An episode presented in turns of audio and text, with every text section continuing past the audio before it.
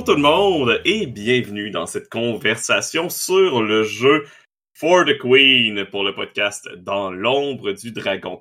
Donc, on a joué à For the Queen, on a enregistré notre partie avec euh, Jocelyne et Marilou ici euh, présentes et on va faire un petit retour sur le jeu. Euh, un jeu que personnellement, je, je peux très bien en parler parce que je dois avoir peut-être une dizaine ou c'est pas une vingtaine de parties de For the Queen de fait. Euh, c'est un jeu que j'ai surexploité suite à sa sortie. Un jeu d'Alex Roberts euh, qui euh, édité par euh, Evil At Production qui font aussi Fate et euh, d'autres gros titres Agon, Fate, Blades in the Dark. donc une compagnie quand même bien connue, Evil At Productions. Euh, For the Queen a été un, beau petit phénomène dans le monde des jeux de rôle indépendants. Ça l'a créé toute un, une lancée de, de petits jeux simples, compacts, euh, des jeux de, de, des jeux de rôle de voyage que t'as pas besoin d'expliquer nécessairement à ta famille. Parce que les règles sont extrêmement simples. Tout d'abord, euh, voici la boîte du jeu. Hein. Je l'ai. Euh, c'est tout minuscule, tout mignon. Quand je dis que ça s'apporte en voyage, ça tient vraiment juste là-dedans. Et essentiellement, on ouvre le jeu, on tourne les cartes, les cartes expliquent les règles et les règles essentiellement en très très euh, grosses lignes, c'est on répond à des questions. On construit une histoire en répondant à des questions plus on répond aux questions, plus nos personnages, plus le monde va venir se préciser euh, tout simplement. Donc, il n'y a pas plus de présentation des, des règles que ça. Les deux petites affaires, il y a une 4X, un outil qui nous permet de dire non, je ne veux pas répondre à la question. On a de l'inspiration pour les reines. Nous, on a pris une photo, mais il y a euh, énormément de reines euh, j'ai joué avec plusieurs d'entre elles. Dans notre partie de qu'on avait faite ensemble hors honte, c'est laquelle qu'on avait pris déjà? Celle-là qui est tout habillée en noir avec un voile. Euh, ah oui, c'est ça. Euh, Il y a, je vais vous montrer la reine que personne veut jamais prendre. On va C'est elle qu'on avait ah, pris, c'est ça? Oui.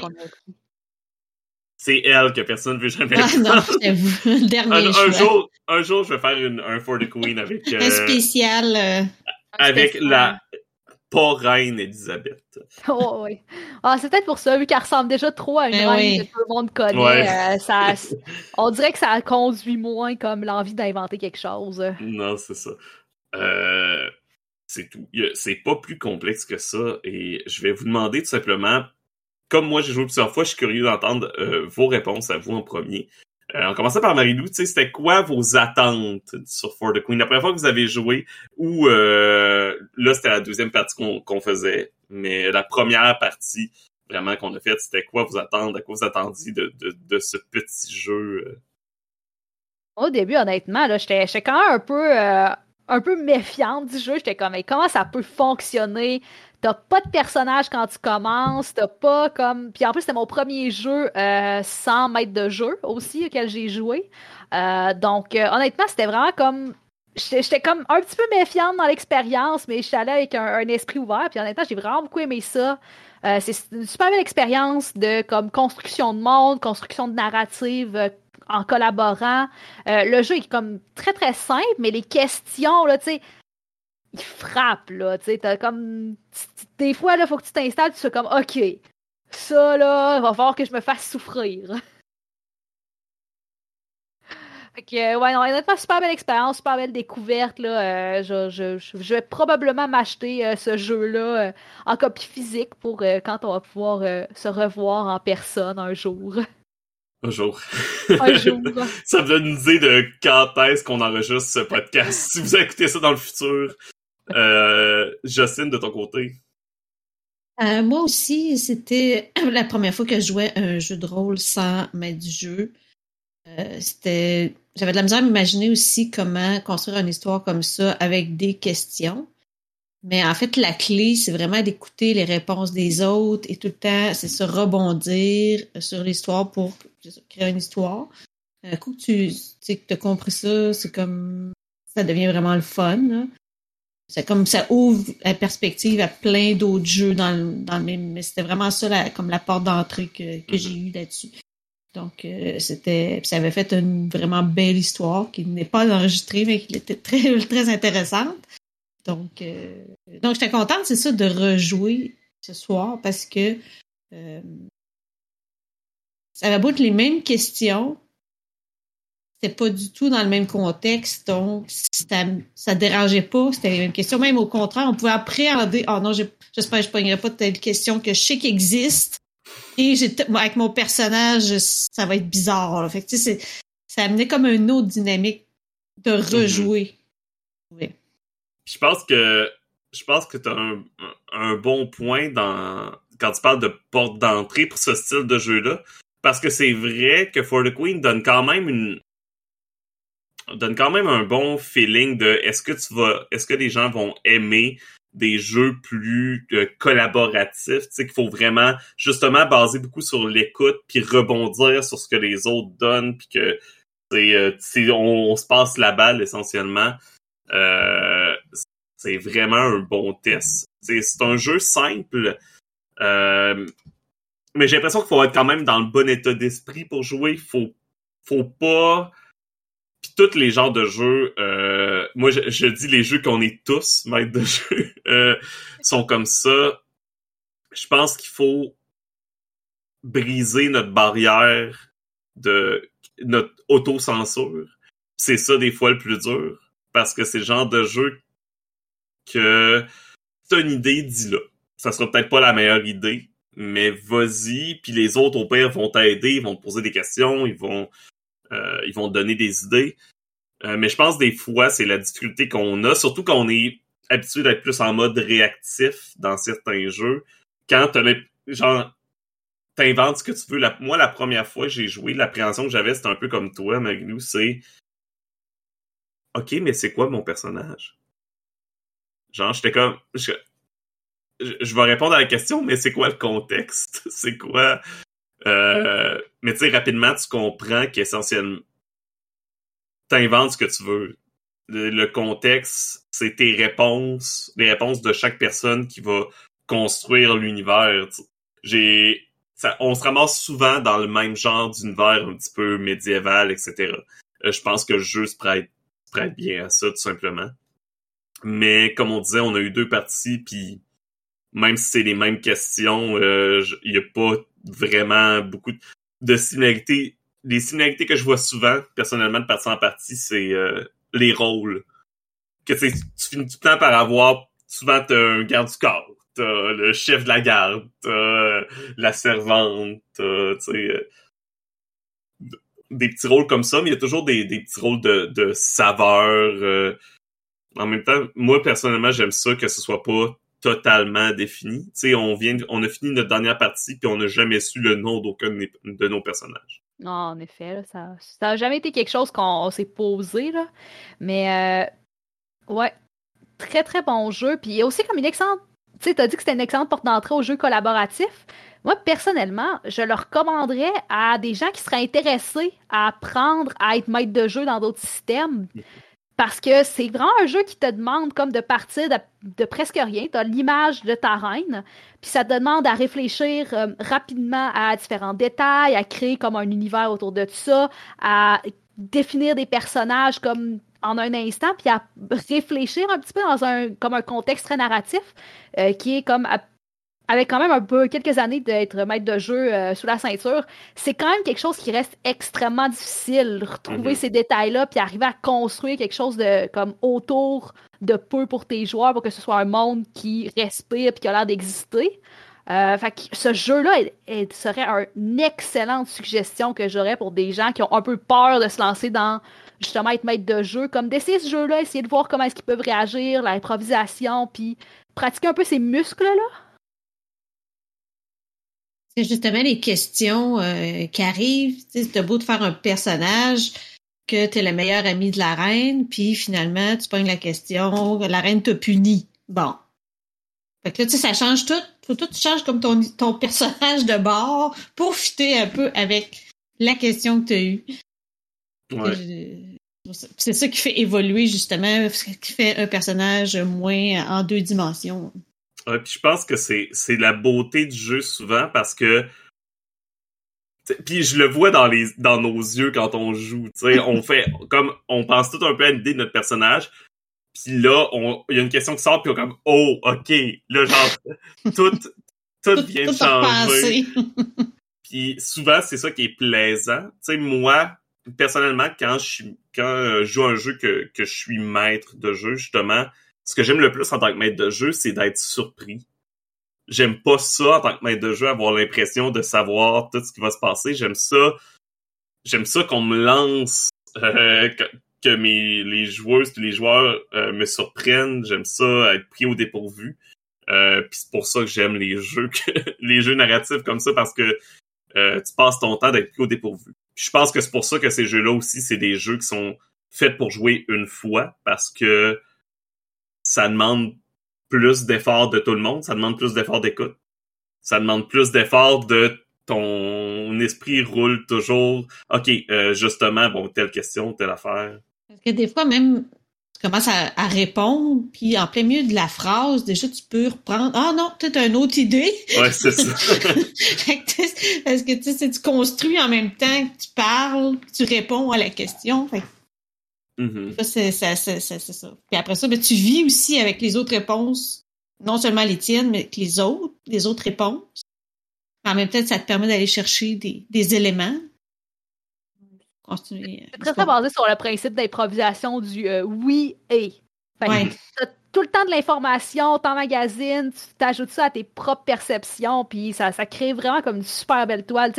Nous autres, dans notre game euh, qu'on a fait, euh, puis qu'on a filmé cette fois-ci, on avait comme beaucoup d'éléments culturels aussi du royaume où est-ce qu'on était, toute la façon dont la succession fonctionnait, puis on a tout créé ça on the spot, dans la game, avec juste une image. Ça fait que c'est vraiment beau de voir euh, comme toute l'improvisation et toute la richesse narrative qui peut ressortir de ces games-là.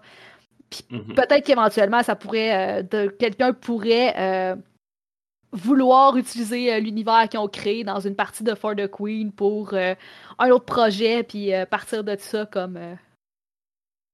Mhm. Une autre, une autre beauté des, des, petites questions. Je vais montrer les quatre parce que les gens les ont pas vues nécessairement. Ça, c'est la dernière, puis les questions tiennent c'est assez simple. Mais euh, je trouve aussi que souvent, euh, je sais pas comment Alex Roberts a fait ça, mais souvent, tu, tu piges une question, tu fais comme, OK, c'est genre... C'est un peu comme l'horoscope, j'ai l'impression, là, tu fais comme, ah, c'est parfait pour mon personnage.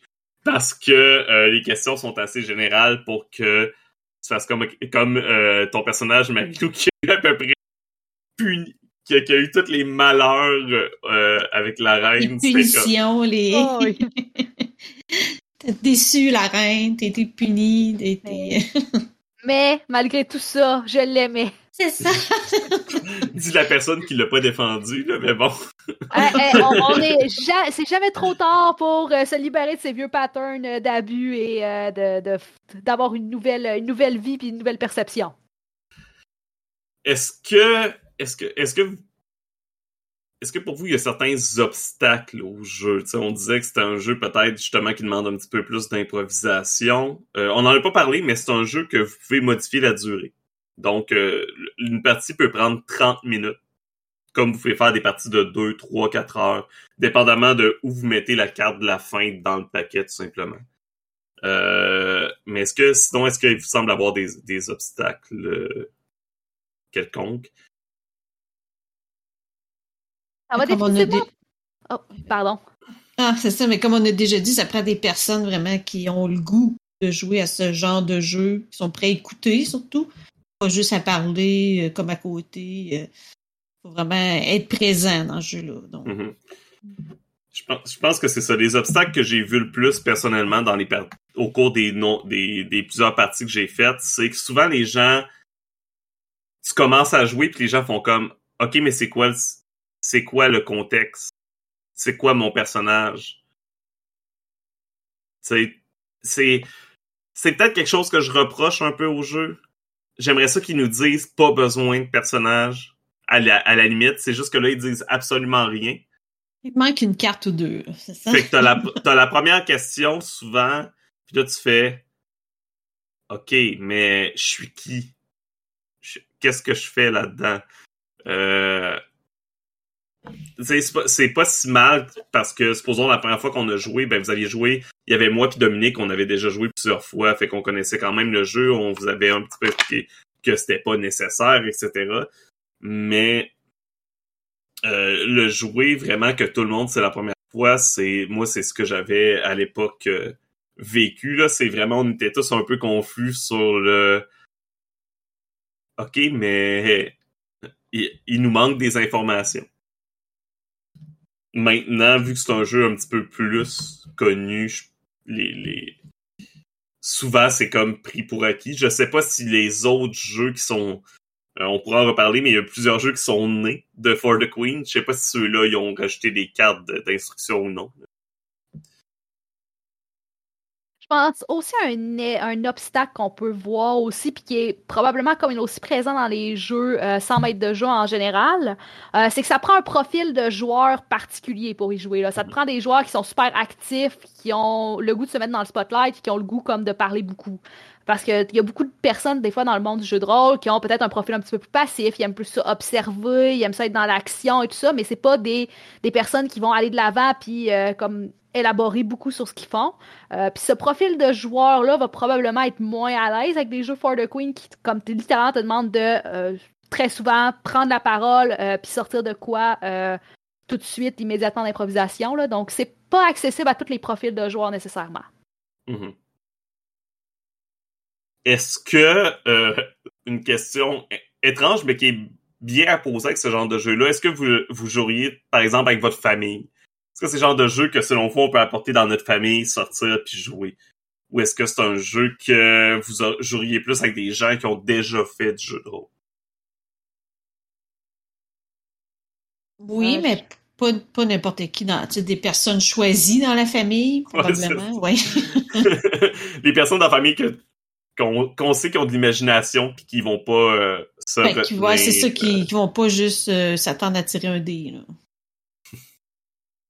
Moi, ça fait des, euh, des années que j'essaye de convaincre ma famille et mes sœurs de refaire des jeux de rôle avec moi, puis à cette date-là, j'ai pas réussi. je pourrais l'amener mais dans ma famille, mais je pense vraiment pas qu'il pognerait malheureusement. Ça, ça, ça m'attriste, mais ce serait pas le genre de jeu qui pognerait dans ma famille. Euh, il est il est disponible en français pour les gens. D'ailleurs, euh, il est sorti, je pense, l'année dernière en français, fait que c'est quand même récent. Euh, pour la reine en français, For the Queen en anglais, à peu près un 20 dollars US pour le prix. C'est nous pour jouer, on utilise le site Port de Drama, qui est un site gratuit que vous pouvez accéder. Et là-dessus, il y a y a For the Queen et il y a plein de, de dérivés. Euh, vous pouvez jouer, il y a disponible en anglais, en français For the Drama, en japonais, je crois aussi. C'est une initiative, euh, euh, je crois, française de Mathieu B, qui qu'on parle souvent sur le podcast parce que c'est une personne que moi et Dominique on apprécie grandement. Euh, mais c'est justement, ça m'amène à, à, dire que For the Queen a donné naissance au, ce qu'on appelle des jeux descended from the Queen. Euh, c'est rendu la mode. Souvent, des jeux vont euh, prendre une licence qu'on appelle euh, la Creative Commons License, qui fait que n'importe qui a le droit de créer à partir de ton jeu puis de faire de l'argent, tant qu'il te crédite d'une certaine façon. Blades in the Dark le fait. Vous allez voir des jeux Forged in the Dark. Il y en a plusieurs autres qui ont fait ça. et For the Queen l'a fait. Donc, euh, quelques exemples de, de jeux euh, inspiré de For the Queen. Euh, j'ai j'ai For the Cake que je vois ici. On joue de délicieux bonhommes de pain d'épices essayant de survivre à la période de Noël. Ça aurait été le fun, hein? L'année prochaine, peut-être. Sympathique. C'est un jeu de Noël. Euh, For the Band, un vieux band qui se retrouve, qui font une tournée de réunion. Euh, euh, sur Around the Couch, donc sur le canapé, des euh, un jeu de colocataire dans un appartement avec tout le drama que ça implique. Il y en a un dans un univers d'école de magie. Euh, il y en a un québécois fait par euh, mon ami Tyraneuil qui est je me souviens plus du nom exact, mais qui est sur le deuil, donc euh, que c'est les gens qui se rassemblent et qui euh, qui se remémorent la vie d'une personne défunte. Donc il y a vraiment toutes sortes de puis le principe est toujours le même, des questions à répondre tout simplement, et une Parce histoire. C'est ça, des questions, échanger des questions. ça. Ouais, exactement. Est-ce que C'est-. Parce qu'il y en a qui pourraient être réutilisés pour n'importe quel contexte aussi, des, des questions, là. Les questions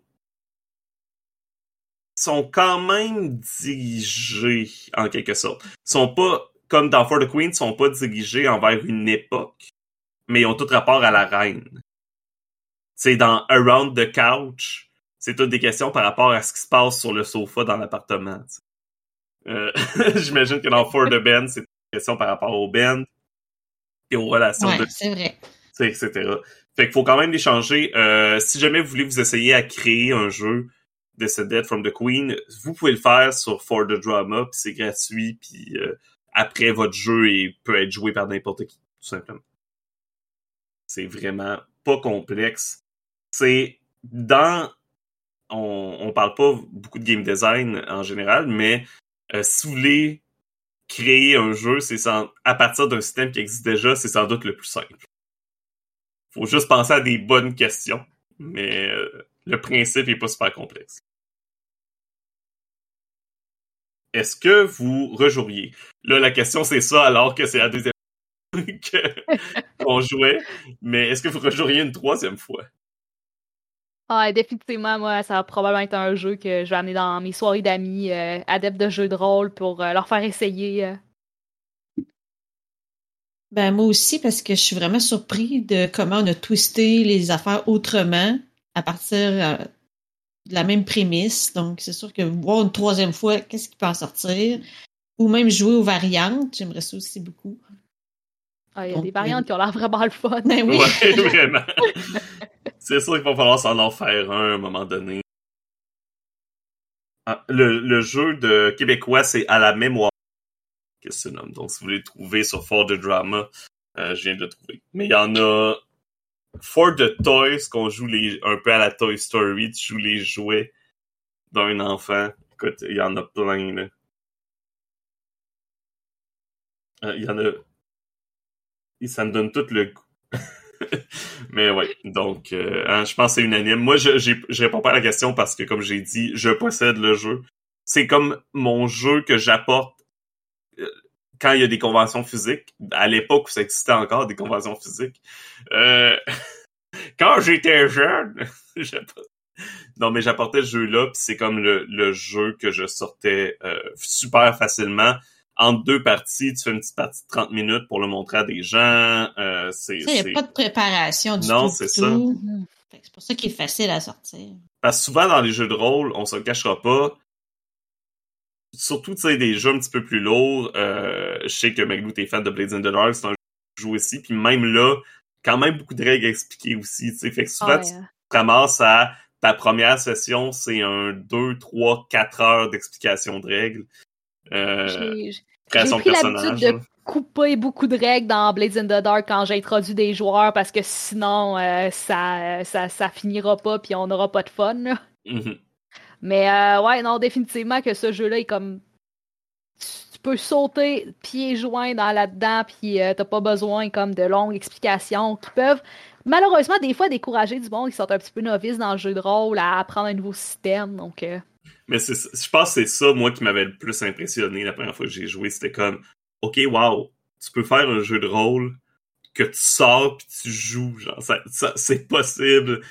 parce que même les jeux de rôle, souvent qui disent ça, j'ai l'impression que t'as quand même un bon, des fois, tu sais, Wonder Home, la première partie qu'on a voulu faire ensemble, c'est un jeu de rôle que t'es supposé sortir puis jouer, mais finalement, ça nous a pris deux heures faire préparer la partie, tu sais.